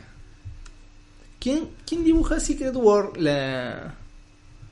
Maneja uno- un cómic que se llama Secret War. Ah, en- este es- en- en Este es más reciente, porque ese es Carol con su traje actual. O sea, es claro. parecido, no Sí, ha cambiado pero creo que mucho. es un poco más limpio. O sea, comparado eso con... Bueno, este es un poco más reciente. O sea, se nota la diferencia y sí, pues, o sea... Gaidos ha mejorado un poco, se nota un poquito más limpio. Las caras se ven menos feas. Y creo que sí es... es un, no, no es que es un problema, pero sí es un desincentivo. O sea, es como Claro. que ves el arte y como que no te llama tanto la atención. Y por ejemplo, como decía, lo comparaba con Malib, que trabajó también con Bendis. Y, por- y el arte de Malib es como que incluso más, más artístico, igual oscuro, pero más limpio. O por lo menos más a lo raro y menos a lo feo. Claro. Por ejemplo, este otro de, de Bendis, que es Secret War, también. El arte es de Gabriel Deloto, que pucha, es un. En verdad. A mí no me encanta su estilo, Ajá. pero, pero sé que es un dibujante con bastante talento. Y hace unas portadas bien chéveres. O sea, como digo, a mí no me encantan. Nunca me compraría un cómic solo porque tiene una portada de Gabriel Deloto. Pero, pero igual, sus portadas son chéveres y, y hacen mosaicos bacanes. Sí. Pero es- este cómic, en verdad, también el arte me parece muy sucio, muy... Y, y es el mismo Bendis con los mismos personajes y todo. Entonces creo que Bendis, o sea, a propósito, busca a esta gente para darle un, un tipo de atmósfera a sus historias. Ajá, ¿no? exacto. O sea, ayuda a la atmósfera, pero igual te deja esa sensación de que alguien podría haber hecho algo oscuro sin que sea tan... Claro, o, o que de repente este Gaidos podría haberse tomado un poco más de tiempo para, para hacerlo un poco más bonito, porque yo creo que, mira, estos dibujos incluso si lo haces un poco más, o sea, le pasas otra otra manita, un poco más redondeado los, porque es bien como que, como se dice, bien puntiagudo, bien bien duros los Los ángulos. los ángulos, creo que podría hacerlo más suave y sería men- menos desagradable, por así decir. O sea, por ejemplo, más adelante en Daredevil es cuando ya entra Ed Brubaker, el dibujante es Michael Lark, que también es de, de estilo oscuro, pero también es más, los personajes se ven más, menos como dices así tan, como que, no sé, raros. Eh, el arte también es, con- con- bueno, en este caso es el colorista el que hace el- que el color sea así, Claro. pero o sea, Pero- está puesto sobre un estilo de dibujo un poquito más serio, más depre- más op- opresivo, pero Ah, no tan feo. Sí. Sí, pues bueno, también eso, no sé quién quién entinta y, y, y, y hace la colorización acá. Matt Hollingsworth. Este pata lo he escuchado antes. ¿Quién es? Bueno, este, eso también influye bastante, porque muchas veces, o sea, al- cambia bastante este el aspecto, depende del, del entintador y el colorista, por ejemplo, Sí. con Humberto Ramos, que a mí no me encanta también su estilo, este, cuando, cuando la gente se esfuerza en, en, en, en tintar bien, como no, no, como no entinta todos los, como, no sé cómo es, todos los, las pensiladas que da, sino solo las, las que se notan que, o sea, que se da cuenta que es la, la final. Ajá. Entonces se ve mucho más limpio que otros que simplemente este, entiendan como sea y, y salen con un montón de rayas en la cara y sombras que no existen. Entonces también depende este de Matt Hollingsworth. También te culpo a ti por el... Saludos Matt Hollingsworth. Bueno, y de hecho, el arte de, de Gaidos está por algunos números, la mayoría de ellos, pero con- en, los, en el arco que es acerca del origen de Jessica, el artista es otro. O sea, el estilo de dibujo es radicalmente distinto. No Sí. era Bagley, tal vez. Ah, no, también es Michael Gaidos, pero es. Qué raro. A ver, ¿quién, quién, quién entinta y coloriza? Eh, también creo que es Hollisworth. Qué raro. Bueno, ahí, Creo ahí que-. Ahí creo que Bendis le dijo, como eso ocurre en el pasado, hay que hacerlo más bonito, porque es Jessica en el colegio y todo eso. Claro, también los colores, la paleta de colores es diferente. Este es bien, bien oscuro, bien. Ah, no, Matt Hollingsworth sí, sí, sí coloriza bien, ¿eh? no es tu culpa. tot- Totalmente es culpa de Gaidos. Oye, es el, el colorista de Hawkeye, sí. del Hawkeye de Matt Fraction y Sí, David sí. No, no es David Eh, es La este- Roca. es- ¿Ah? ¿No es, la, ¿No es la roca? No, La Roca. No, no, no, no.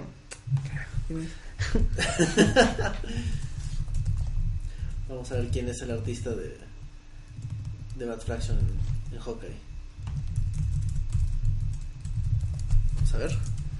A ver. ah, David sí. Ah, sí. Bueno, entonces, de- sí, completamente perdonado. sí, Hollywood, Hollingsworth. perdón por, perdón por echarte la culpa. Sí, Sí. Gaidos, todo es tu culpa. Pero sí, bueno, la verdad es que no me gusta. O sea, como digo, yo cuando, normalmente cuando veo cómics así me, me desanimo un poco de, de leerlos porque a mí me gusta bastante apreciar el arte. Pero este no me, no me costó. También por, por el, de repente por el texto de, por el guion de, de Bendis. Pero no me pareció que el arte me, me restara. Hay otros, por ejemplo, que, que el guion es muy chévere, pero el arte no me, no me aporta en nada, como que no se entienden mucho el, el, el- el artista y el, y el guionista, entonces me pone planos que no me dicen nada, o que deberían decirme algo y me dice otra cosa. Pero creo que casi la verdad es que sí, como si se complementan. A pesar de que no me guste el arte, creo que es una, una decisión acertada. Mm, sí, tiene razón. O sea, encaja para esta historia. Sí. Y bueno, ¿hay algo más que quieras comentar acerca del cómic? ¿O pasamos a ver si lo recomendamos o no? Creo que eso es todo. ¿ah? Este.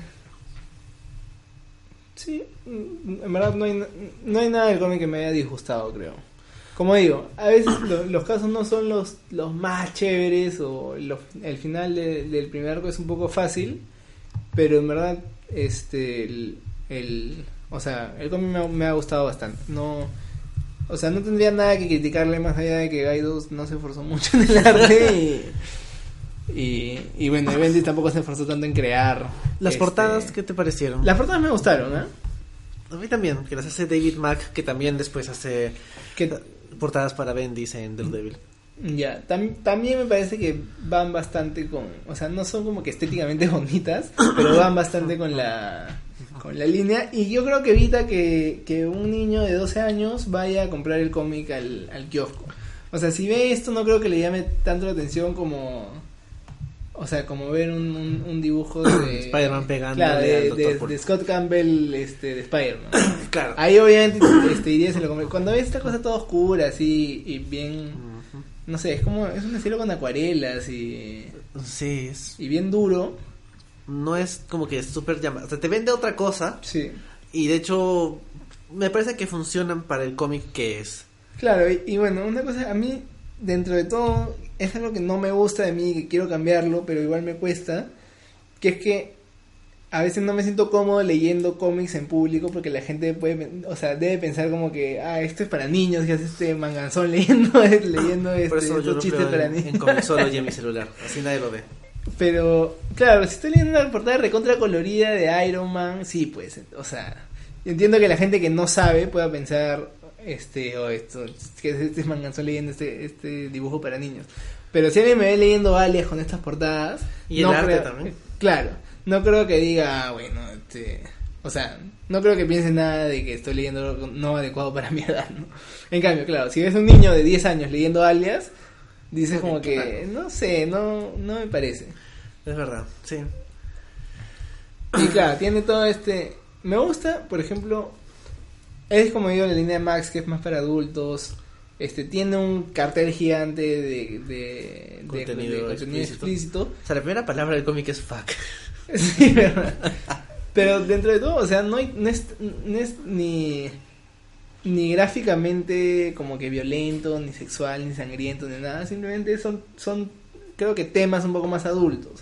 Sí, o sea, de hecho es difícil a veces cuando te quieren vender algo como contenido adulto, es como que dices, o Sí. muy violento o muy sexual, Sí. pero acá es nada de eso, o sea, más bien la temática es fuerte en el sentido de que es cuestiones un poco más traumáticas, pero no es que sea innecesariamente violento. Claro. O sea, un niño simplemente no lo, no lo leería porque le- de repente le aburriría. Claro. No, no, no porque vea cosas feas. Ajá. Es más, de repente a veces la sangre o, el- o- o las chicas galatas pueden llamar a los, a los adolescentes a, a leerlo y, y esto como que funciona al revés, ¿no? Sí. Es Sí, verdad. pues, o sea, en verdad- y algo que me gusta este, que estoy viendo ahora en las primeras páginas es que lo más colorido de todos los cómics es este como que la foto con los Avengers. Claro. Y, cua- y cuando y después en el comienzo del segundo arco cuando se encuentra con Carol Danvers, o sea, con, con, con Miss Marvel. Pero todo lo demás, todo el mundo de Jessica es bien oscuro. Sí, todo es crudo, es más o menos cercano a lo real. Sí. Ujú. Bueno, esos son los primeros nueve números. ¿Algo más? Sí, verdad. Esta chica conquistada de Capitán América era alguien, o sea, En su momento, Sí. que yo sepa, no. No creo, ¿no? O sea, no tendría mucho sentido que el Capitán América esté teniendo una, un- una relación o una aventura en secreto y la maten, pero no tenga ninguna otra repercusión en el universo Marvel. Sí, de hecho, es una buena pregunta. No sé si es que en, al- en algún otro lado alguien le dice como que, oye, ¿qué fue de, de- de tu novia que, que- mataron para, para, eh, para este complot político? Sí, pues y además, o sea, como que sí era en secreto, ¿no? Ni siquiera era, su novia oficial o algo así. Sí, de- bueno, Capitán América no tiene tantos intereses amorosos. Pero, o sea, claro, yo en un momento pensé que podría ser por esa época este el, el run de, de Ed Brubaker de Capitán América en que lo empareja con Con este agente 13. claro con ¿cómo se llama? Sharon Carter Sí. este Mm. ahí creo que también están como un tiempo en secreto o sea están juntos en secreto dije ah de repente es esto pero no No, pues no. la chica se ve diferente la matan entonces Sí. simplemente, ¿no? Con todo eso. sí Sí, le, le, le frichearon una novia y ni siquiera se dio cuenta. sí Ujú. Sí, pues, pero pero bueno, en verdad, como digo, yo bueno, ya. Pasando a la recomendación, yo sí recomendaría este cómic. Sí, yo también recomendaría el cómic, es una buena introducción al personaje. Sí. Tanto Y- para gente que haya visto la serie como para gente que no. Yo creo que incluso lo pueden disfrutar más si no han visto la serie. Porque algo que sí me gusta es que, o sea, cuando lo leía dije, este, esta Christine, ¿cómo se llama Christine? No, ¿cómo se Eh, llama la? Kristen Ritter. Kristen Ritter. Este, sí fue la, la- como que la decisión acertada para, para interpretar a porque yo leo los diálogos estos y me imagino a, a Kristen Ritter diciéndolo. No es tanto como Vincent D'Onofrio que que cada vez que leo a Kingpin no puedo sacarme su voz de la cabeza, pero como sí calza bastante bien con su personaje, con, con, con las cosas que dicen, cómo habla, con cómo, cómo se mueve incluso, o sea, sí me parece bien, bien acertado. Y incluso acá, también en un momento traté de hacer el ejercicio cuando aparece Matt Murdock, traté de leerlo con la voz de, ¿cómo se llama mi causa? El de, de Charlie Cox. Sí, Charlie Cox, y sí funcionaba, o sea, como que... Están bien casteados. Sí, están bien casteados o de repente este cómic se parece bastante al, al universo Marvel Netflix en su buen momento. Este... Pero hagas sí. ese mismo ejercicio con Iron Fist. O no vas a leer nunca sí, más no. un, un cómic de Iron Sí. Fist. No, ya, pucha, ya. No puedo creer, yo estaba feliz porque habían casteado a Lola como Iron Fist. Pero no funcionó. No funcionó para nada. Este, pero bueno, yo sí recomendaría este cómic. Como digo, creo que le- incluso lo pueden disfrutar más si no han visto la serie. Pero si han visto la serie, o sea, yo la, yo la vi y lo disfruté bastante. Entonces, como sí, sí, sí lo recomiendo, ¿no? Sí. ¿Tú, ¿Hay algo que no te haya gustado del cómic? O sea, en general, ya hemos comentado algunas cositas que no son como que 100% correctas o que no funcionan del todo, pero en general es un buen cómic. De hecho, o sea, también recomendaría lo que sigue, que son los siguientes eh, 20 números. los siguientes arcos, no tendría que volverlos a leer, porque como decía, lo leí hace un tiempo y no hay cosas que recuerdo mejor. El arco del origen de Jessica y la parte del hombre púrpura me parecen muy buenos. o sea, me parece que eso es el, la, par- la mejor parte del cómic. Y lo que viene al medio tendría que volver a leerlo porque de ahí son cosas como que se complican mucho, como este arco acerca de Matty Franklin, que era la, otra, otra Spider-Woman, o cuando Jessica está ayudando a una niñita mutante. Eh, son cosas que son casos, o sea, son casos así como estos. Tendría que ver, leerlos de nuevo para ver si tienen una significancia metafórica como estos, o solo son casos. Pero en general sí lo recomiendo y también recomendaría el cómic actual Jessica Jones a secas. ¿Así? ¿Lo has leído, chévere? El primer arco es interesante porque es acerca de una mujer que su esposo es este... ah, no, no, no voy a spoilear que era su esposo, Ya. pero el caso es, oye, este no es mi esposo. Ya. Y, o mejor dicho, él piensa que yo no soy su esposa. Y era más, más o menos, no exactamente, pero se sobreentiende que por culpa de Secret Wars hay gente que no regresa Ah. del todo. O mejor dicho, no regresa Ya, de igual, su universo correcto. Claro. Está medio implícito que el tipo viene de un universo donde está casado con una mujer diferente. Qué chévere. Oye, está bacán. Sí, o sea, como concepto. Y también, o sea, como- o sea, o sea, es es un concepto interesante, pero no te voy a spoilear lo que sigue. Yeah. Y también hay un misterio constante de, o sea, Jessica y Luke están como que medio peleados por algo. Entonces, bueno, eso más o menos. Y el cómic, creo que ya ahora que Bendy se fue de Marvel, ha dejado escritos unos cuantos números, pero Ah. también termina y no han dicho nada acerca de cuándo o con quién va a regresar. Claro. Pero en principio quieren que regrese. Entiendo que no está cancelado, así como que ya no más. Es que sí, pues, o sea, tanto de Luke Cage como de Jessica Jones, yo creo que Bendis es como su padre, ¿no? Es como su papá. es- se, se, siente, se siente mal dárselo a alguien más. Claro, sí. Es... Bueno, vamos a ver, porque ya es bueno que otros escritores escriban esos personajes. Sí, sí, sí. Pues Cuando, cuando, un, per- cuando un personaje se queda mucho tiempo con un escritor, normalmente baja su, su, su nivel, como que... Dan Slott. Como claro, eso es lo que estaba pensando exactamente. Dan Slott, pucha, el comienzo era bravazo. Todo Sí. su periodo era bravazo. Amazing Volumen 4, chévere. y Sí. después como que ya va bajando. Entonces, o sea, creo que sí es bueno ir rotando, ¿no? Por ejemplo, este Ed Brubaker se fue del Capitán América y, y ya como que todo su run es bueno. Sí. Por suerte como que lo abandonó a bajar A la bajar. calidad, ¿no? Sí, igual Bendis se va de Daredevil y lo deja en un buen momento. Y Wade también se va de Daredevil y lo deja bien. Slot, bueno, no, no estoy siguiendo ahorita Amazing, no sé cómo lo estará dejando. Pero Este, bueno. No sé, a mí, por ejemplo, lo que, lo que ha salido del duende rojo ya, ya me salta. Ya. O sea, ya Sí, no- no es, me- eh, cuando comienzan a mezclar, no sé qué tiene Marvel con los simbiotes. Sí, es que no sé si es para vender la nueva película de Venom o qué. Pero no la Pero- ven. ¿Para qué quieren vender eso? Ni sí. siquiera la película quiere venderse a sí misma. Sí, pues.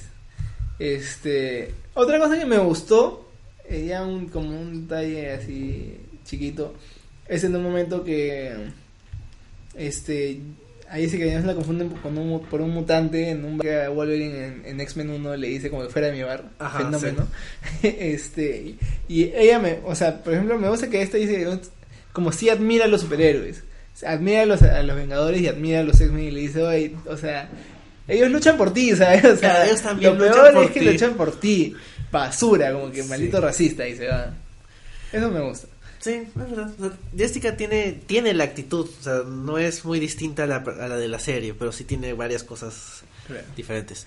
Este, pero bueno, sí, la verdad es que yo sí recomiendo Alias bastante. Este. Y bueno, claro, como dices, son, son 20 números más, pero si se lee igual de rápido que esto, porque en verdad yo me leí estos nueve números en, en el mismo día, en, de una. Como también por los por los cliffhangers y todo, y porque dentro de todo es, o sea, es medio ligero, ¿no? No, es, no es tan, tan complicado, no es tan nada. Entonces se lee rápido. Y yo creo que los 30 números de hecho se, se te van al toque. Este, y bueno, creo que eso es todo por, por hoy, por alias. Sí. Este, chévere. saludos, saludos, Brian Marco Bendis.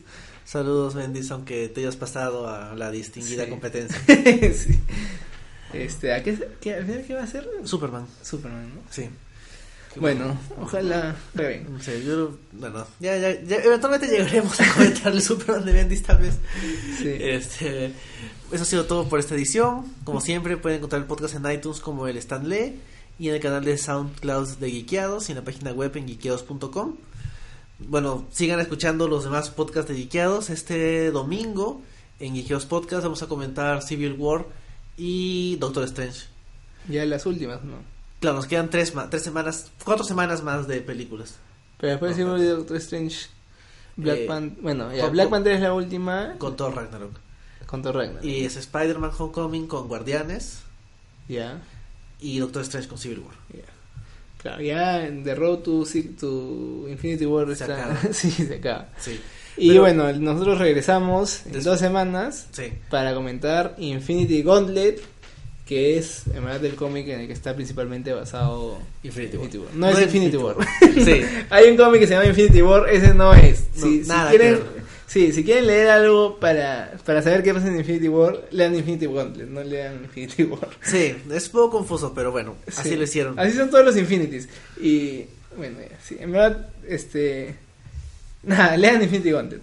Este, si lo leen, va a ser más chévere porque ya van a, van a estar a la par con nosotros cuando lo comentemos de acá a dos semanas.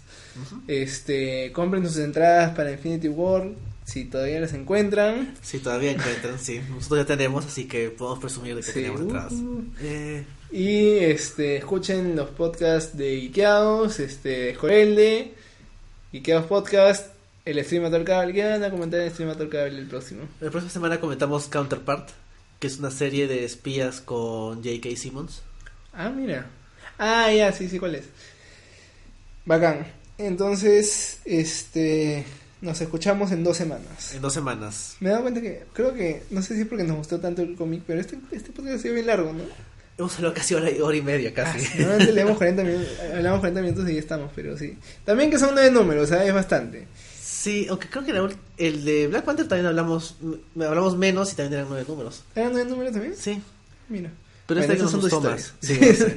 Pero bueno, en verdad, o sea, me gusta pensar que es porque, porque el cómic está chévere. Sí, es- está bueno, busquen el cómic, sigan leyendo cómics Sí, Y- recomienden el cómic, recomienden a nosotros, a sus amigos. y lean Infinity Gauntlet. Sí. Y regresamos en dos semanas para comentarlo. Eso es todo. Sí. ¿Sí? Nos escuchamos en dos semanas. Chao. Chao.